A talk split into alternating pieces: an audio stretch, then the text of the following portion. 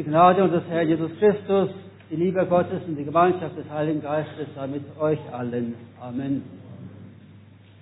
Hier ist Gottes Wort aus dem Matthäus-Evangelium im neunten Kapitel. Jesus sah einen Menschen am Zoll sitzen, der hieß Matthäus. Und er sprach zu ihm, folge mir. Und er stand auf und folgte ihm. Und es begab sich, als er zu Tisch saß im Hause, siehe, da kamen viele Zöllner und Sünder und aßen zu Tisch mit Jesus und seinen Jüngern. Als das die Pharisäer sahen, sprachen sie zu seinen Jüngern, warum ist euer Meister mit den Zöllnern und Sündern? Als das Jesus hörte, sprach er, die Starken bedürfen des Arztes nicht, sondern die Kranken. Geht aber hin und lernt, was das heißt. Ich habe Wohlgefallen an Barmherzigkeit und nicht am Opfer. Ich bin gekommen, die Sünder zu rufen und nicht die Gerechten. Lasst uns beten. Ewiger Gott, gütiger Vater im Himmel, du bist uns nahe im, im Wort deines Sohnes Jesus Christus. Lenke du unsere Gedanken durch die Kraft deines Heiligen Geistes damit unser Glaube gestärkt werde. In Jesu Namen. Amen.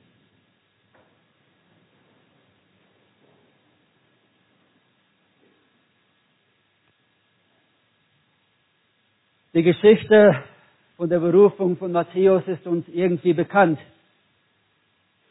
Wir haben sie alle schon mal gehört. Wir hören, wie Jesus einen Menschen sieht und zu ihm sagt, folge mir. Diese Person heißt Matthäus. Jesus geht zu Matthäus und kehrt in sein Haus ein. Jesus hilft ihm. Ich bin dein Arzt, sagt Jesus. Ich bin gekommen, dich zu rufen und zu erretten. In dieser scheinbar einfachen und kurzen Erzählung von der Berufung des Matthäus lernen wir viel über unseren Herrn Jesus und vor allem darüber, wie Jesus mit uns Menschen umgeht.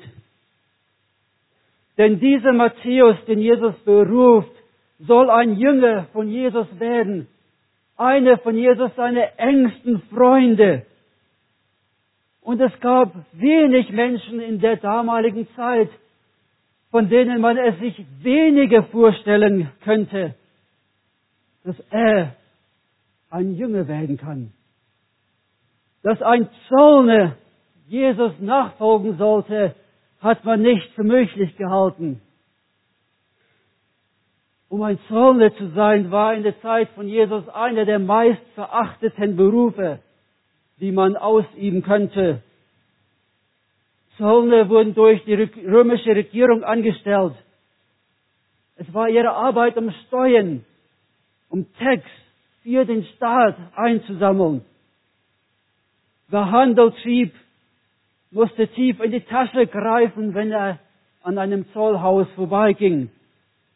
Ob er nun Obst, Wein, Kleidungsstücke, Tonkrüge, Weizen, Felle, Werkzeuge oder was auch immer verkaufte. Der Mann am Zoll nannte seinen Preis. Und wenn ich zahlte, durfte nicht weiterreisen. Und wie heute bezahlte auch damals keine gerne Steuern. Um ein Zollner zu werden, folgte eine Art Tenderprozess. Und aus unserem eigenen Land wissen wir sehr gut, was so bei Tenderprozessen alles passiert. Durch einen Tenderprozess wurde derjenige als Zollner angestellt, der an die Regierung das beste Angebot machte. Den Betrag, der getendet wurde, musste an die Regierung bezahlt werden. Und alles, was der Zöllner mir eingenommen hat, aus diesem Tenderbetrag, konnte er in die eigene Tasche stecken. Auch arbeitete der Zöllner für die römische Regierung, für die Unterdrücker der Juden, seine Mitjuden sahen ihn als Verräter an, Er wurde von seinen eigenen Leuten verachtet. Und so einen beruft Jesus als sein Jünger. Bei den meisten der anderen Jüngern von Jesus war es anderes. Petrus und sein Bruder Andreas, Dreias, Jakobus und sein Bruder Johannes waren Fischer. Sie gehörten zur Mittelschicht der Bevölkerung.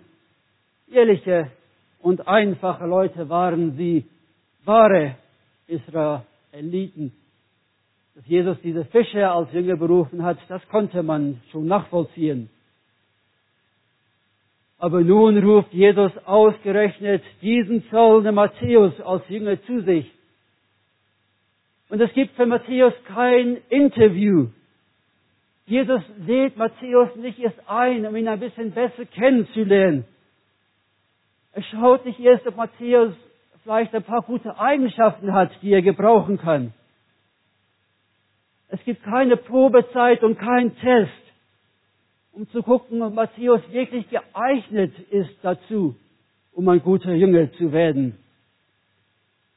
Jesus tut kein Background-Check. Er wartet nicht erst darauf, um zu gucken, ob Matthäus sein Leben bessern kann.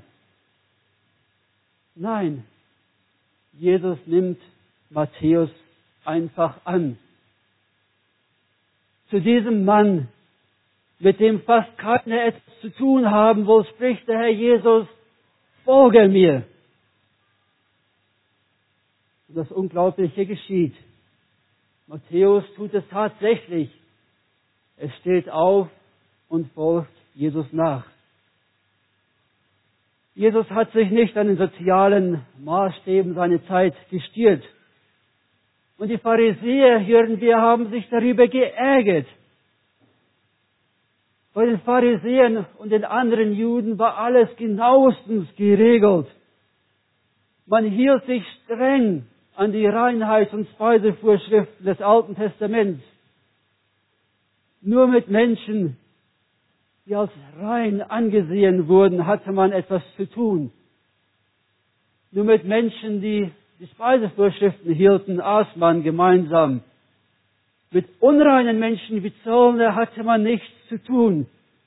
Man vermied sie, damit man nicht selber auch unrein wurde und aus der Gesellschaft ausgeschlossen wurde. Die Pharisäer hatten sehr genaue Vorstellungen von wer zu Gottes Reich gehören kann und wer nicht. Sie schauten, ob jemand regelmäßig in den Tempel ging, ob es eine Almosen gab, ob er Opfer brachte und sich nicht mit diesen unreinen Menschen und Dingen aufhielt. Aber nun kommt Jesus zu Matthäus und macht alles anderes.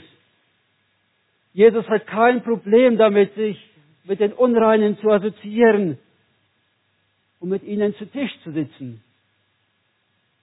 Jesus hat Gemeinschaft mit vielen Unreinen, lesen wir. Mit vielen Menschen, die sonst nur Verachtung erfahren und von anderen ausgeschlossen werden. Und die Pharisäer verstehen dieses Verhalten von Jesus nicht. Und er antwortet ihnen, ich habe Wohlgefallen an Barmherzigkeit und nicht an Opfer. Mit Opfer sind die verschiedenen Opfer gemeint, die es damals im Judentum gab. Es gab Opfer, um Gott zu danken, um Vergebung der Sünde zu erfragen, um Gottes Hilfe in Hungersnot, Krankheit, Unfruchtbarkeit und so weiter zu bitten. Und um Gott ein Opfer darzubringen, war ein Ritual, das man je nach Art des Opfers täglich, wöchentlich oder jährlich gemacht hat. Die Pharisäer dachten, dass wenn sie Gott die nötigen Opfer darbringen, dann sind sie okay. Dass wenn sie ihr Opfer gemacht haben, sie sich dann nicht mehr um Menschen Zöllner kümmern zu brauchen. Doch Jesus macht es klar, dass diese Vorstellung falsch ist. dass er Wohlgefallen hat an Barmherzigkeit, dass man auch denen gegenüber barmherzig ist und Gutes tut für die, mit denen man sonst nicht viel zu tun hat oder die sonst nicht in deinem Kreis reinpassen. Jesus sagt zu den Pharisäern, dass er gekommen ist, die Sünde zu rufen und nicht die Gerechten. Die Starken bedürfen des Arztes nicht, sondern die Kranken. Und um diese Worte von Jesus zu verstehen, hilft es leicht daran zu denken, dass diese Erzählung von der Berufung des Matthäus, die Geschichte von Matthäus, seine eigenen Berufung ist. Matthäus, der das Matthäus-Evangelium beschrieben hat, berichtet hier von seiner eigenen Berufung. Matthäus erzählt uns, wie Jesus ihm, den Zöllner und Sünder, als Jünger berufen hat. Wie Jesus ihm, der von der Gemeinschaft ausgeschlossen war, aufgenommen und eingeschlossen hat. Wie Jesus ihm, der keine Hoffnung hatte, neue Hoffnung gegeben hat. Und dazu ist Jesus gekommen, um Sünder wie Matthäus zu rufen, auch dich und mich. Und von Matthäus lernen wir, dass wenn Jesus selbst einen wie ihn zum Jünger berufen hat und in Gottes Reich eingeschlossen hat, dann brauchen wir nicht daran zu zweifeln, ob Gott uns liebt und vergibt oder ob auch wir wirklich zu Gottes Reich gehören können. Wir brauchen nicht darüber zu wundern, ob Gott uns wirklich vergibt oder nicht. Er hat es mit Matthäus getan und er macht es auch mit uns. Jesus ist unser Arzt, unser Seelenarzt, der uns Vergebung, Heil und Leben bringt.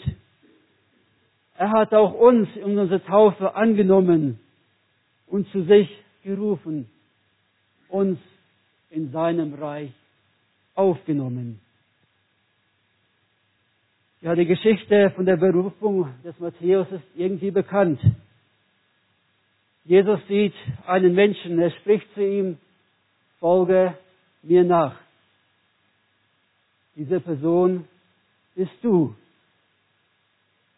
Jesus kommt zu dir und kehrt in dein Haus ein Jesus hilft dir. Ich bin dein Arzt, sagt er zu dir. Ich bin gekommen, dich zu berufen und dich zu erretten. In Jesu Namen. Amen.